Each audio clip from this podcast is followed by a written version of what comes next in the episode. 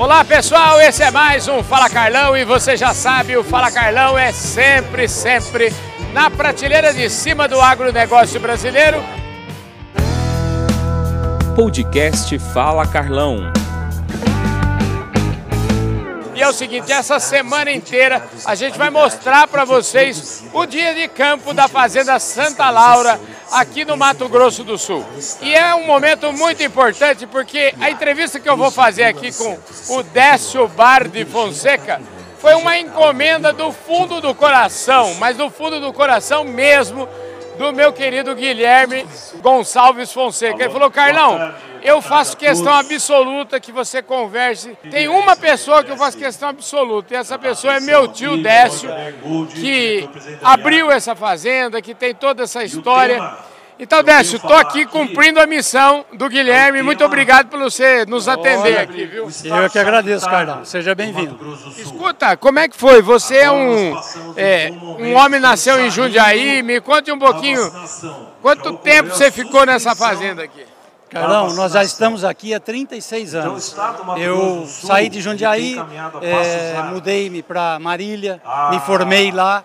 Depois morei dois anos em Ourinhos e há 36 anos viemos para cá. Meu pai, na época, eu e ele viemos ver essa fazenda, compramos. Nós tínhamos vendido uma fazenda lá em, na região de Marília. E eu, no ano seguinte, já mudei para Campo Grande. Eu tenho um filho especial que está ali. E aí ele dependia de fisioterapia. E começamos a mexer com essa fazenda. Essa fazenda, ela já era plantada em soja, na época toda.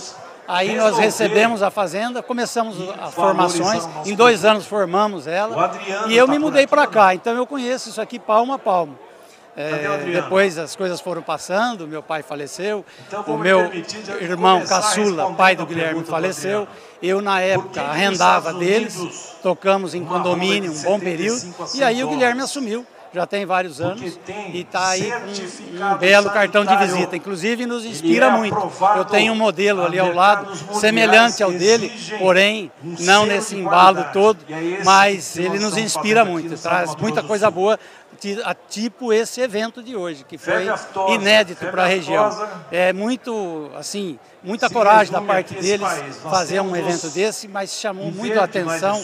Tem aqui muitos amigos interessados, o nível de palestra sensacional, os palestrantes de primeira. Então, assim, tudo vem a, a contribuir para o momento que nós minuto a minuto, eu falava com o Neto agora há pouco, nós temos que continuar batalhando e aprimorando, crescendo, evoluindo. As terras muito interessantes, muito bem localizadas, muito valorizadas.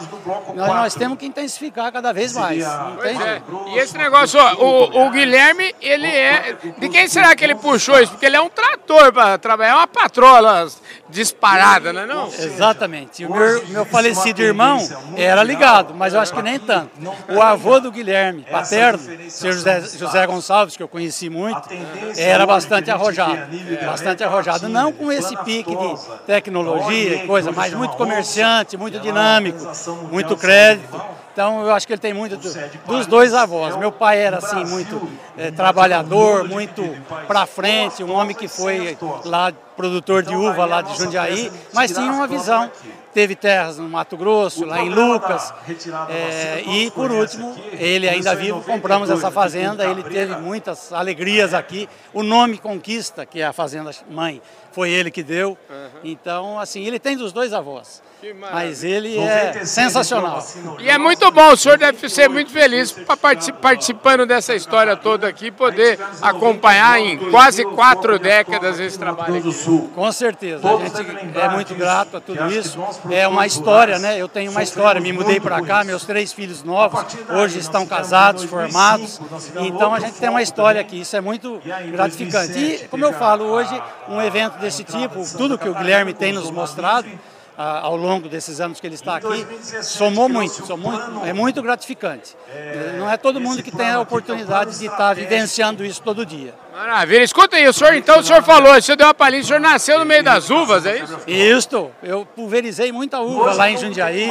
É, meu pai tinha 150 mil pés de uva, 12, 15 famílias de meeiros que trabalhavam. Então, nós trabalhamos muito com uva. Depois ele passou a tirar leite, tirou mil litros de leite por dia na mão.